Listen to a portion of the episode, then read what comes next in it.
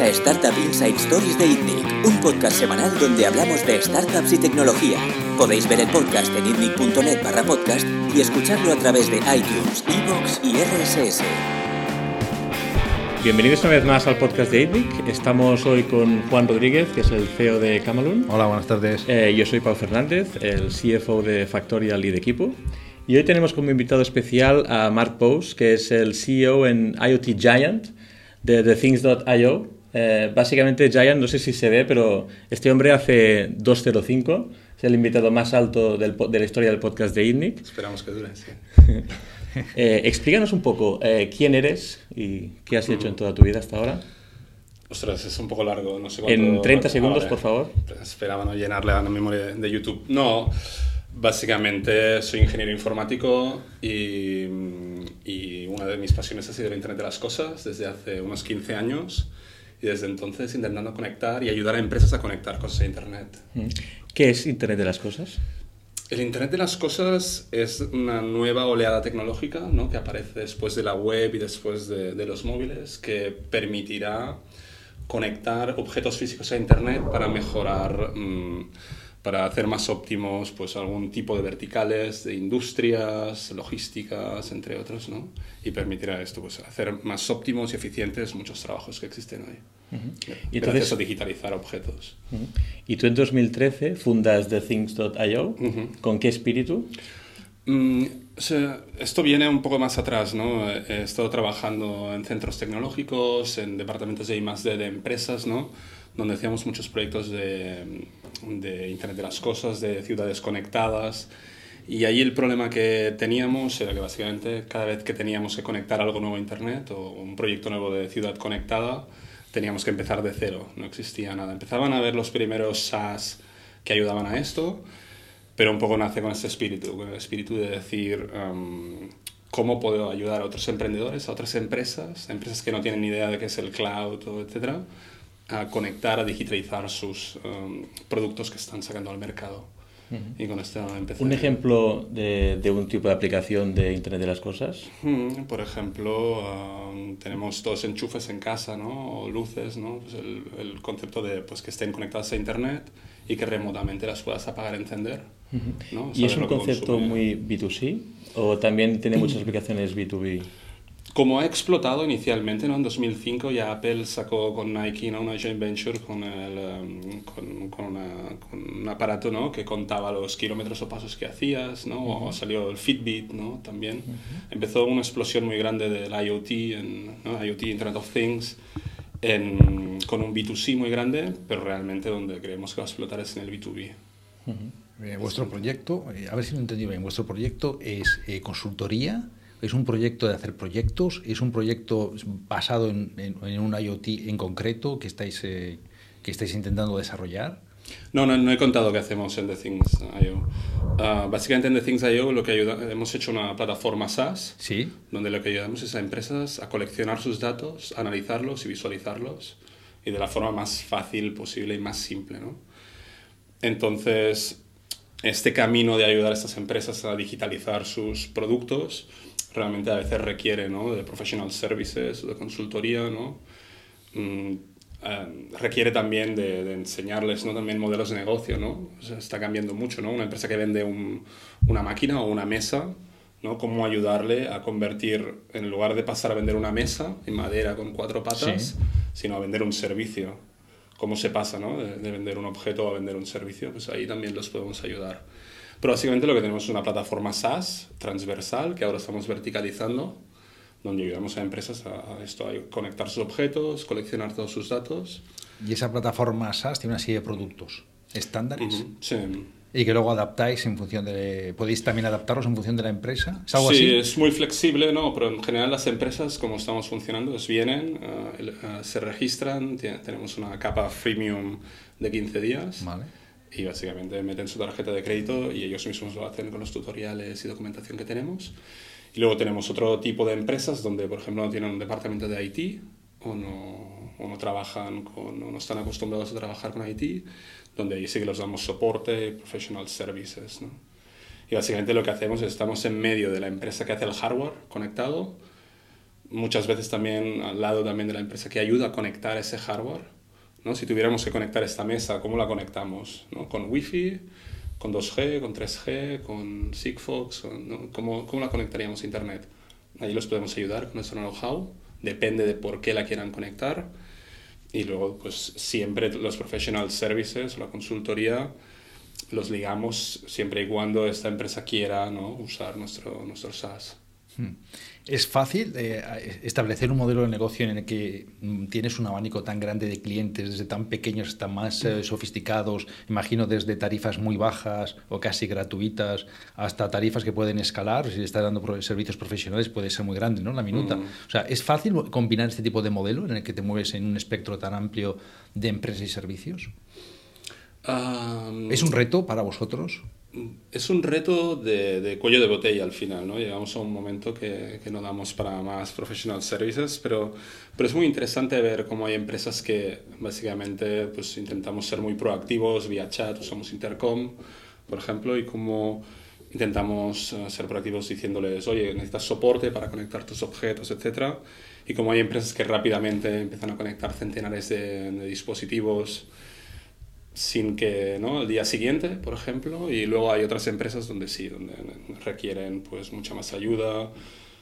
Y lo que tenemos muy claro sobre todo es que en, en, esta, en este mundo del IoT o ayudamos a empresas a ahorrar dinero o a ganar dinero, o, o, es muy difícil que lleguen a digitalizar sus objetos. ¿no? Una empresa que vende mesas, ¿por qué va a querer, querer mm, ¿no? tener mesas que valen el doble? Porque están conectadas a Internet. ¿no? ¿Cuál es el, el, porqué de esto, ¿no? Y ahí es donde los ayudamos también, ¿no? Es, ok, ¿por qué va a valer el doble tu mesa, ¿no? Pues ¿qué, cuál es el valor añadido y cómo el hecho de que valga el doble te va a hacer ahorrar dinero o te va a hacer a ganar dinero gracias a esto. Aquí está el kit de la cuestión del Internet de las cosas, ¿no? A día de hoy. Hasta que no se resuelva esto, será muy difícil también que entre, ¿no? Está siendo más lento de, de lo previsto, pero yo creo que es por esta razón. Para que nuestra audiencia un poco se sitúe, ¿podrías darnos un par de ejemplos ahí significativos de, de, proyectos que habéis llevado a cabo y en qué han consistido? Bueno, sin, sin citar nombres sin de clientes, nombres. ¿no? Por ejemplo, esto, pues proyectos donde se han conectado enchufes o, ¿no? o todo, el, todo lo que sería ¿no? La, el plástico que hace accionar cosas eléctricas en la casa, ¿no? Uh, este proyecto al final su, su, objetivo es B2B, pero también bueno, B2C muchas veces, pero su gran volumen es B2B, ¿no? Vender esto a hoteles o vender esto a, a inmobiliarias. Para vosotros es un B2B2C. Para nosotros no vemos el sí. Para nosotros es un B2B. Es un B2B. Sí, es un B2B puro y necesite el cliente. Um, trabajamos para hacer los analytics o lo que le haga falta al cliente, ¿no? En este caso. Y... Um, otro, otro caso um, muy concreto, por ejemplo, no sé, un, un, un, caso de piscinas, ¿no? Pues la piscina es, realmente es una máquina industrial con muchas piezas, ¿no? Y mucha, mucha mecánica, mucha química, etcétera, ¿no? Pues el hecho de, de conectarla hace que la persona que lo mantiene pueda tener información en tiempo real de lo que pasa en esa piscina y pueda intentar hasta con mantenimiento predictivo, predecir cuándo se va a estropear una piscina para solucionar, para solucionar un problema, ¿no? Y que el cliente, al final, el que le paga, que es la persona que tiene la piscina en su casa o en la comunidad, sí. o, el, o, el, hotel o el gimnasio, ¿no? No, no, tenga incidencias ¿no? con ese equipamiento, por ejemplo. Ahí, básicamente, por ejemplo, ya se empieza a ver modelos de negocio donde haces ahorrar, bueno, creas un nuevo revenue stream, ¿no? Por ejemplo, la persona que mantiene la piscina, ¿no? Porque le puede vender ese equipo, ¿no? A sus clientes y decir, mira, si metemos esto, me vas a pagar un poco más, pero a cambio te doy un, te doy un valor añadido. Y ahora estamos en otro tipo de proyectos, por ejemplo, en, en, un vertical donde vemos claro eso de ahorrar o ganar dinero, que es en la logística, por ejemplo. ¿no? La logística es un mundo donde básicamente hay una empresa que hace productos, las mete en un camión, cierra los ojos, ¿no? y básicamente llega el producto a las tiendas o no. No saben si llega temprano tarde, uh, esto es un agujero negro, ¿no? Pero en muchos casos hay empresas que les interesa mucho saber qué pasa ¿no? en este camino, en este agujero negro, y ahí es donde hay muchas capas de eficiencia o optimización que con el Internet de las Cosas y digitalizando todo este camino, por ejemplo, se está, estamos ayudando a empresas a ahorrar dinero o a otras empresas a crear ¿no? nuevos modelos de negocio um, para, para, sus clientes. Antes Juan decía eh, eh, que, claro, Ejemplos de clientes, ¿no? Has dado tres ejemplos que son muy distintos, ¿no? ¿Cómo cualificáis vuestro cliente y cómo podríais ser más eficientes en algunos clientes que os pudieran aportar, a los que vosotros pudierais aportar mucho valor, ¿no? Porque son tres casos diferentes, pero no tenéis ningún caso que podríais hacer un benchmark con otro diferente, ¿no? Es decir, vosotros vais a vendedores, instaladores de piscinas, eh, me imagino que no. ¿Cómo se encuentran? ¿Cómo los cualificáis? a quiénes podéis ayudar a vender más o ahorrar más dinero? No, es una pregunta. Um, en, el, en, el, último caso ya es un vertical, vertical de la logística, ¿no? Y ahí, en ese caso, la repetibilidad es encontrar empresas ¿no? que, que, tengan el mismo problema. Básicamente, por ejemplo, que tengan containers o palets muy caros y que necesiten reciclarlos. ¿no? Que les vuelva otra vez el palet eh, a su oficina ¿no? o a su almacén para volver a distribuirlo. En ese caso es básicamente encontrar, ¿no? la repetibilidad de nuestros vendedores es encontrar estas empresas ¿no? que tengan este tipo de material para digitalizarlo. Basado en un caso de éxito que habéis tenido. Sí, en varios. No en un potencial de mercado que vosotros podáis detectar, ¿no? Básicamente, um, viendo ya casos reales, mm, tenemos más de 12 clientes ahora trabajando con esta tecnología en toda Europa. Y, y ahora estamos yendo un paso más atrás, ¿no? Estamos ayudando a empresas que quieren, ¿no? que quieren optimizar su, su logística gracias a digitalizar sus palets y lo que estamos intentando, aunque nos está costando, es por qué no vamos un paso más atrás y vamos al que fabrica el palet para que el palet salga fabricado ya digital, ¿no? sea digital. Y que en su catálogo básicamente vendan el mismo palet que ahora o el palet conectado. Entonces, de esta forma nos ahorramos ir nosotros con Superglue 3 ¿no? al, almacén de turno y empezar a enganchar cacharros ¿no? en, en, el, en los Y es vuestro sistema, no el de un competidor, ¿no? Entonces tenéis un login ahí. Correcto, sí. Bueno, lo primero es que, por ejemplo, en hardware y en conectividad, somos, o sea, en el Internet de las cosas, para quien no lo sepa, ¿no? al final, si queremos conectar esta mesa, vamos a necesitar una electrónica que permitirá, bueno, con unos sensores que permitirá conectarla. Luego tendrá un módulo que permitirá conectarla con una tecnología de conectividad, ¿no? Wi-Fi, 2G, ¿no? como nuestro móvil, o 3G, o 4G, o 5G Ah, hay ahora una, una, nueva oleada de tecnologías de conectividad low power que gastan muy poca batería, ¿no? no como nuestros móviles que gastan mucho, y entre otras, ¿vale? Y entonces hay, hay, esto y luego ya hay el SaaS que recoge los datos y una aplicación final o un dashboard o lo que sea para, o un Excel uh, para, para el cliente final o para quien sea. Entonces, ah, claro, una vez un cliente empieza a trabajar con una tecnología, hay un lock-in muy, muy grande, es muy difícil ¿no? que pueda marchar. Dicho esto, no nos gusta a nosotros mucho que haya un lock-in muy grande, al igual que no nos gusta a nosotros estar atados a, a un tercero, con lo que si alguien quiere marchar por cualquier razón, uh, estamos encantados de saber por qué quieren marchar y ayudarles a marchar. ¿Hay churn aquí? Va a ser un producto tan innovador, la gente tiene expectativas sobre un servicio y luego es diferente. Hay churn porque nos hemos dado cuenta que ahora que estamos, hemos ayudado a muchas empresas a demostrar que el IoT es viable, ¿no? Y en, paralelo se han ido haciendo su propia plataforma de IoT. Mm. no, no entendemos muy bien el por qué, Mm, muchas veces porque quieren tener la IP ellos, pero bueno, luego a nivel de costes es, es una pregunta muy interesante que se le podría hacer, ¿no? O sea, es decir, si pagas, mm, da igual, 200 euros al mes, ¿no? Para tener un sistema funcionando, mm, ¿cuánto pasarás a pagar, ¿no? Si lo internalizas en tu, en tu compañía.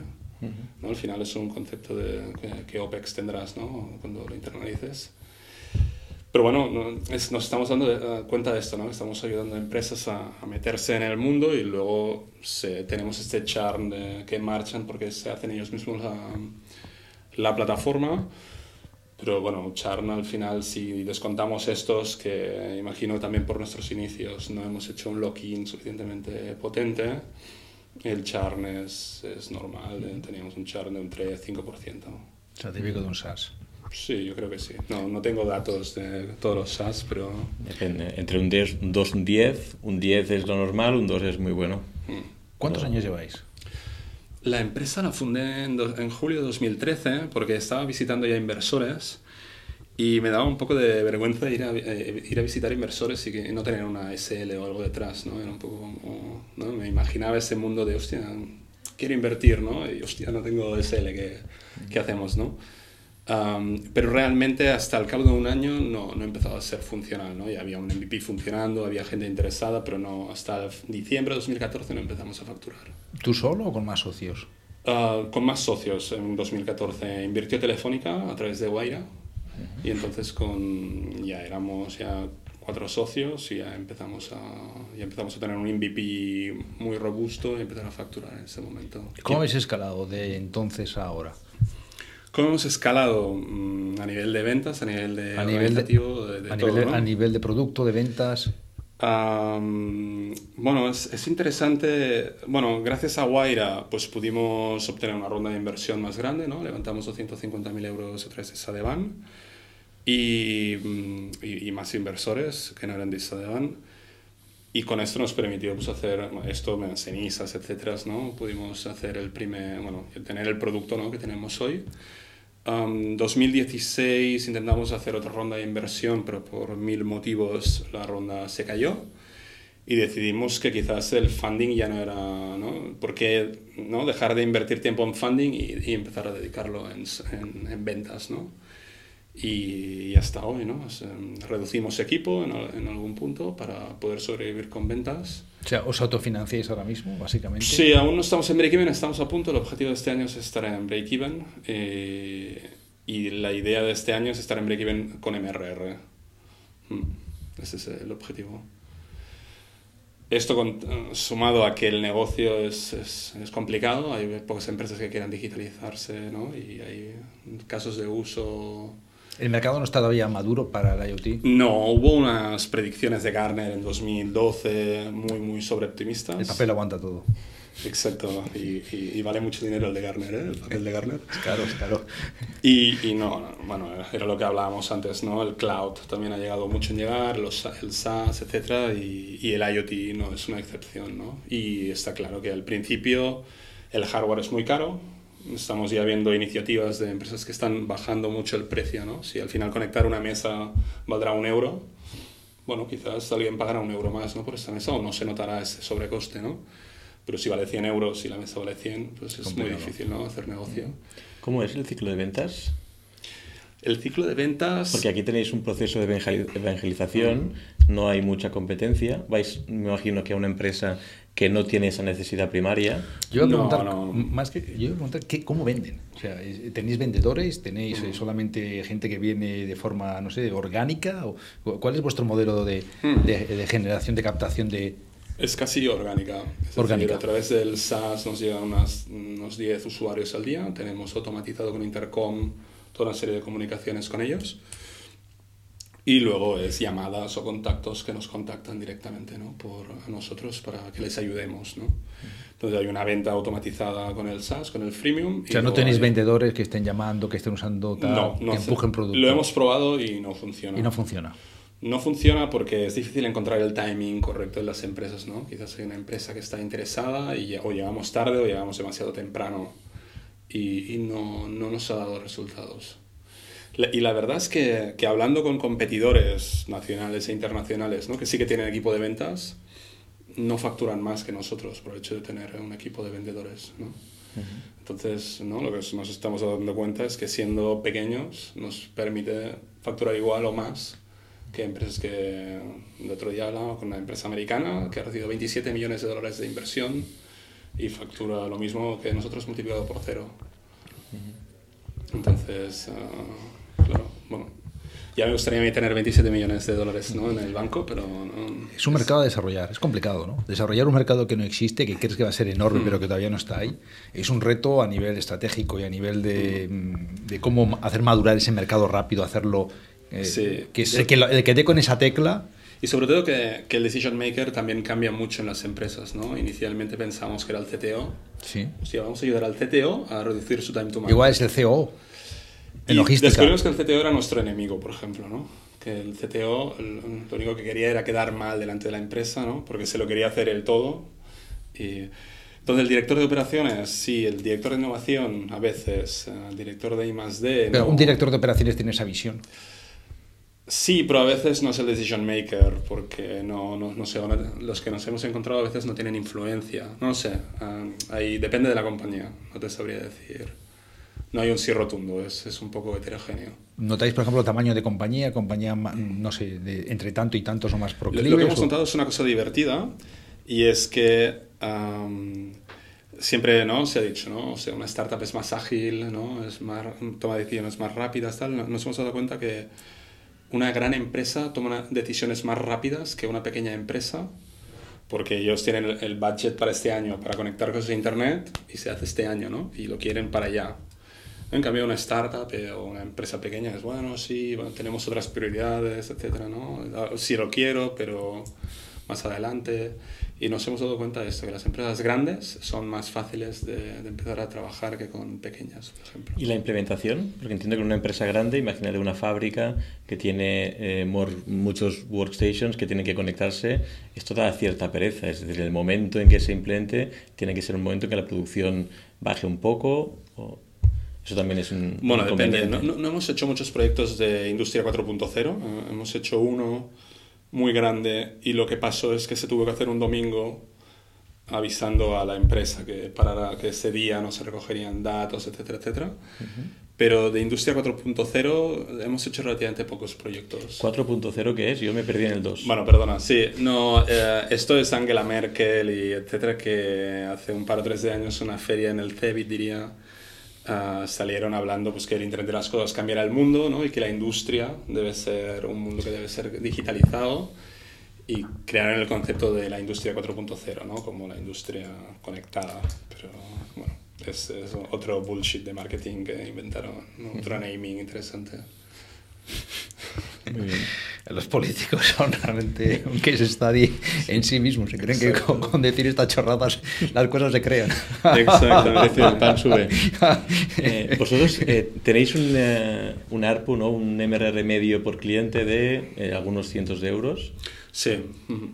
Por el tipo de empresas. Entonces, ¿vosotros mm, crees que es difícil de escalarlo poniendo dinero en comerciales y solo a nivel online, en gente que tenga un poco de interés, un poco cualificada, es más fácil para vosotros crecer, ¿no? No, no, no, he dicho esto, no. Um, yo creo que, que, una vez encuentro un success case, se debe escalar a nivel de ventas con vendedores con ese success case. Dicho esto, ¿cuál es la, la, barrera que nos encontramos hoy? ¿no? Es, le han llamado Death by POC, ¿no? by Proof of Concept. O sea, las empresas quieren un piloto. Yo quiero probarlo el, el, problema es cuando termina el piloto, ¿no? Y es una barrera ahí un poco... Nos hemos encontrado de todo, desde empresas que se fusionan con su... ¿no? Grandes empresas que se fusionan con su competidor y el proyecto muere, ¿no? Y el, y el piloto que iba súper bien uh, deja de funcionar, hasta ¿no? empresas que, que va súper bien el piloto y desaparecen, hasta de todo, ¿no?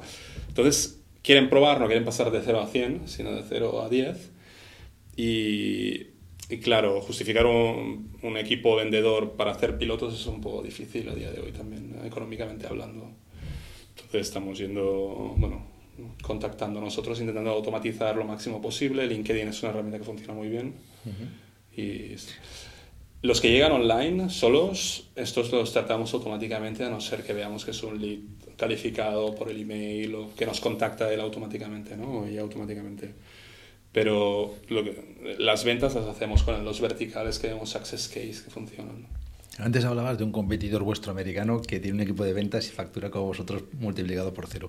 Cuando habléis con vuestros compañeros de otros países, ¿notáis que España está muy por detrás en el IoT con respecto a los países que debieran estar más adelante, Estados Unidos, China? ¿Notáis una gran diferencia o no? ¿O realmente tampoco se está moviendo allí la cosa, con lo cual, bad news? Mm, de momento es bad news, ¿no? Siempre cuando nos encontramos ¿no? con competidores y comemos, etcétera, siempre decimos, sí, el año que viene será el año de la IoT, ¿eh? el año que viene va a ir muy bien, ¿no? con el pipeline que tengo, ¿no? Pero, pero está siendo complicado. Mm, entonces, hablando con competidores extranjeros, yo la, la, mayor diferencia que veo es que quizás es la mentalidad, ¿no? La mentalidad de un americano es quizás que el POC lo quiere de mil unidades o de cinco mil unidades. ¿no? En España lo que veo es un POC de 10 unidades, ¿vale? mucho más con una mentalidad mucho más conservadora. En Europa lo que veo es de 100, de 500 unidades. Pero en España es, eh, sí, no sé, tenemos una mentalidad muy, Muy eh, pequeña. no first to market, sino un poco, Cuando no hay más remedio. no quick follower, sino slow follower casi, ¿no? Pero, Y con eso es muy difícil demostrar el upside que tiene para el cliente final, ¿no? Porque con estas 10 unidades no puedes demostrar el ahorro extrapolado a toda su producción o a lo que sea. Claro, o es un subconjunto, ¿no? Que, des- que sea suficientemente potente. O sea, les demuestras que, que pueden ahorrar dinero o ganar dinero, ¿no? Realmente, pero claro, al final es un subconjunto demasiado pequeño. Y también el- muchas veces el, el problema que hay es que no nos damos cuenta que lo más caro al final, por ejemplo, es los humanos que instalarán esas máquinas, ¿no? Por ejemplo. Y bueno, eh, al final ellos tienen unos costes, un PNL, y, y- y tenemos que entender también que, que tienen sus costes, ¿no? A meterse en este proyecto. ¿Cuáles son las dos o tres cosas que tú crees que pueden hacer dinamizar este mercado? Um, yo creo que una es um, básicamente la bajada de precios de la electrónica, y eso es algo que está empezando a suceder. ¿Y eso cuando pase va a pasar rápido? Porque es simplemente un, problema de economía, Sí, es uno de escala y los Sí. chinos siempre juegan con la curva a largo plazo de costes, o sea que Mm, eso debería de pasar cuando haya interés, ¿no? Eso debería de pasar rápido, sí. Si empieza a pasar. Sí, básicamente estamos viendo a empresas asiáticas que están empezando a, sacar productos um, muy low cost con una calidad muy, muy alta comparada con la que tenemos ahora aquí. Segundo, también es una, la conectividad tiene que ser un commodity, ¿no? Y está empezando a pasar, ¿no? Están empezando a, a empresas de telecomunicaciones a disruptir el mercado, ¿no? Y Vodafones, etcétera, están empezando a ponerse las pilas.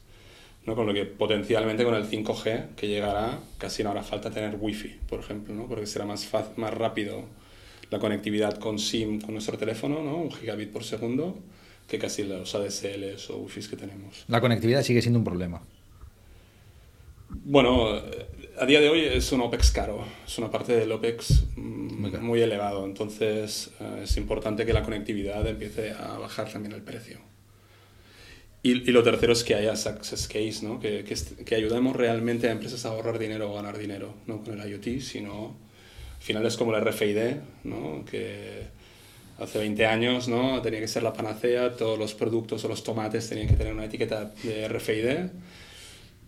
Ah, no llegó al pre Walmart dijo que era demasiado caro, no llegó nunca al precio que quería Walmart y sigue estando ahí al mismo precio que siempre y entonces me, me lo comentaba un comercial, me- el IoT me recuerda mucho al RFID.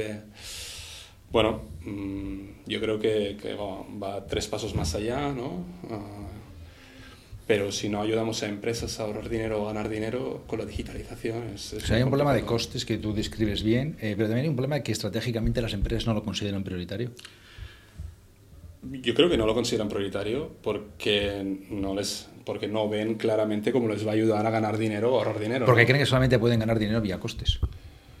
Mm, No ven otra, o- que les dan más Mira. valor añadido más que más allá del coste. Yo, yo es que lo que nos encontramos también a día de hoy, y es una realidad un poco triste, bajo nuestro punto de vista, que intentamos siempre actuar con sentido común e intentar ser lo, max- lo máximo honestos posibles, es que es una gran empresa de la mano de una telco de toda la vida, y lo que ellos ven es, esta empresa, no, el proyecto no, no lo van a comprar, no, el IoT no les interesa, pero ¿sabes qué? Tienen un budget ahí de tantos centenares de miles de euros, se lo vamos a sacar con licencias, etcétera, ¿no? Y diremos que el piloto no ha funcionado. Entonces lo que vemos ¿no? es que, que básicamente matan proyectos o matan eh, ideas o matan el IoT con proyectos que saben que no van a funcionar, pero básicamente para llegar a sus objetivos o para... Y, y es duro, ¿no? Hemos visto muchos proyectos verticales interesantes como el parking conectado, etcétera, etcétera, que han muerto porque hay empresas pues, que han hecho un poco de piratería ¿no? en ese aspecto.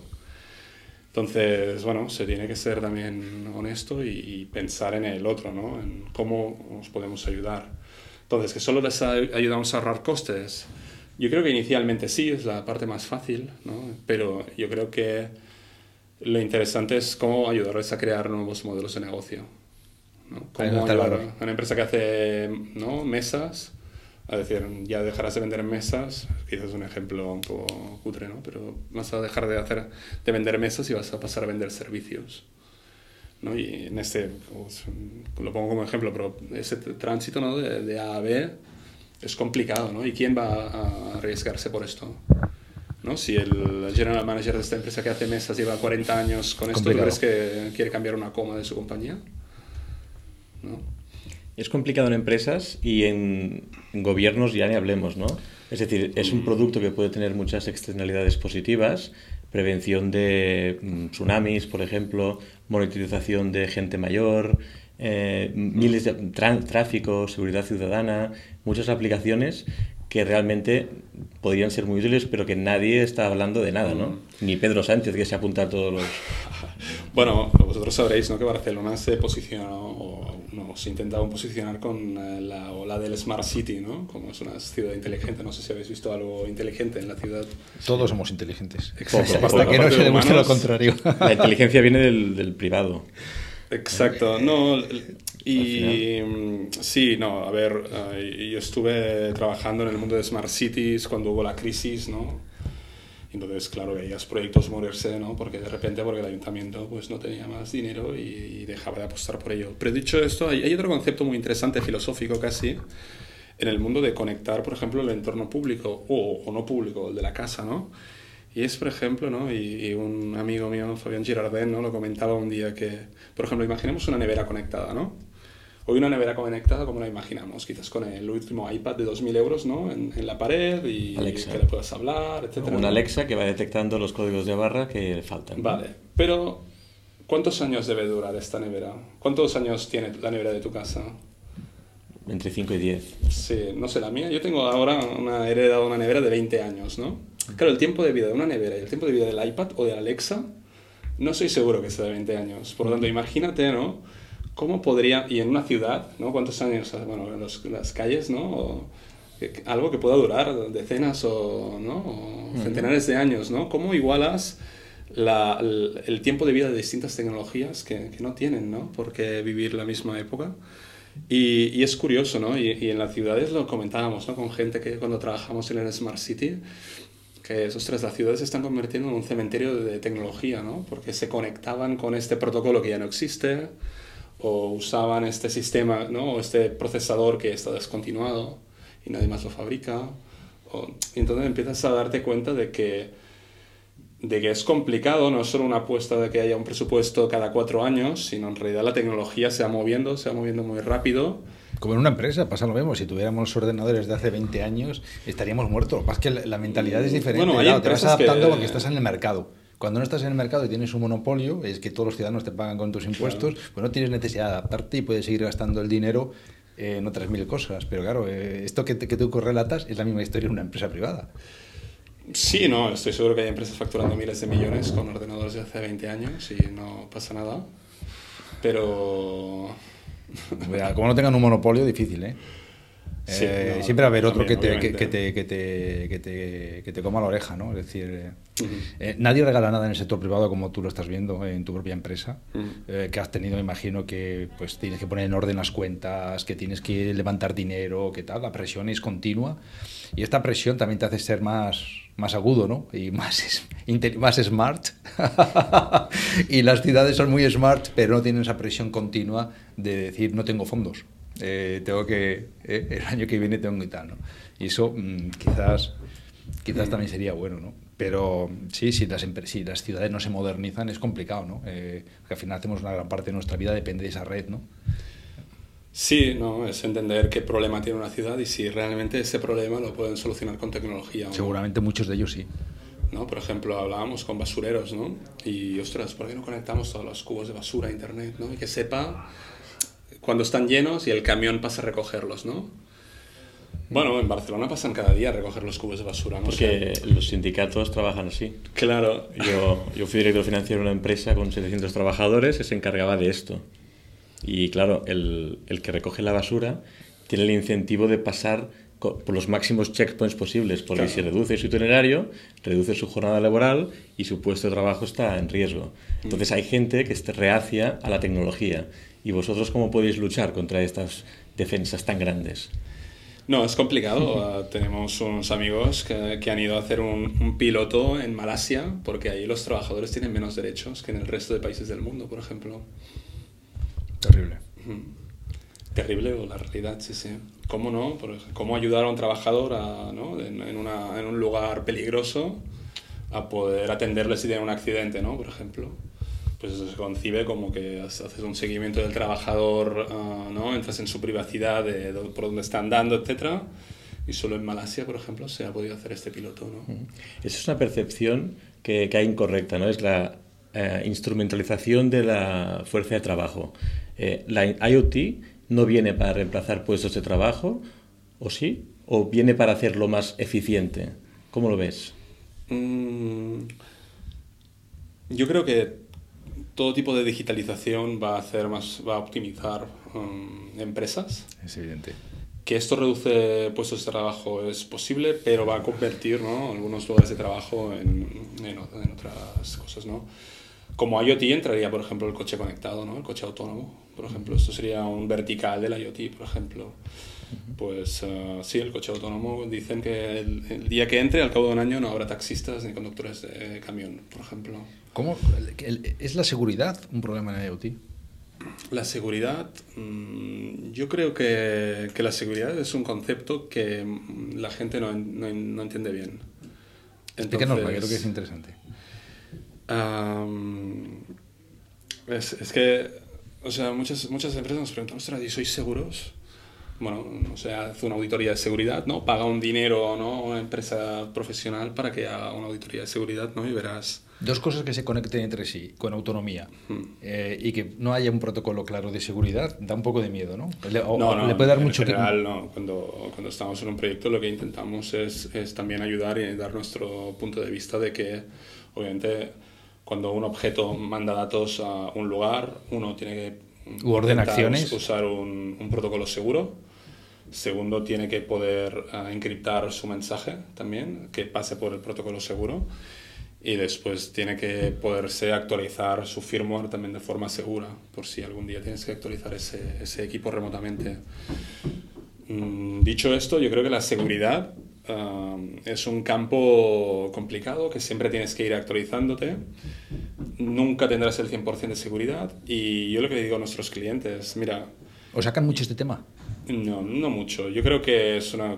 No, o sea, no especialmente. No, especialmente. Pero, pero yo siempre se lo digo ¿eh? a los que nos se lo sacan. Uh, o sea, nosotros vamos a ayudar a que esto sea lo máximo seguro posible. El día que haya un problema de seguridad, vamos a estudiar qué está pasando y lo solucionamos, tanto sea en la parte de hardware, de comunicación, de la nube o de la app o lo que sea. Pero yo si quiero hackear Factorial, lo primero que haría es me llevo el portátil del CFO mientras esté al baño, ¿no? o le pongo un malware en su ordenador y he hackeado Factorial. Solamente esto. Entonces, no voy a hackear su Amazon o su Google Cloud o, o donde esté, es que me va a dar igual casi. El, el, el eslabón más débil es el humano entonces robo el móvil uh, aquí de alguien ahora mientras estoy paseando por la oficina y ahí hay problemas de seguridad. Entonces, ¿no? que cualquier persona pueda entrar en este edificio y pasearse por aquí, eso es un problema de seguridad mucho más grande que estar en Amazon o que no tener la versión del Ubuntu quizás actualizada. Bueno, esto es, eh, quizás puede ser complicado, pero casi la forma ¿no? de, donde yo atacaría si quisiera atacar a una startup de aquí sería esta, por ejemplo. ¿no? Entonces, ¿la seguridad en IoT es un problema? No creo que sea más problemático que en cualquier empresa de SaaS o, de, o un e-commerce. Quizás es más complejo porque hay muchas más capas. Nunca antes habíamos tenido tantas capas tecnológicas, pero... Sí, si no hay más preguntas y hablando de seguridad, aprovechamos para decir que seguro que la semana que viene volvemos a estar aquí. Gracias Juan, gracias Marc por acompañarnos gracias, y hasta otra. Suscribíos a nuestro podcast semanal en youtube.com barra iTunes, iVoox o RSS para no perderos ningún episodio. También lo podéis recibir en vuestro correo suscribiéndoos a nuestra newsletter semanal en itnic.net.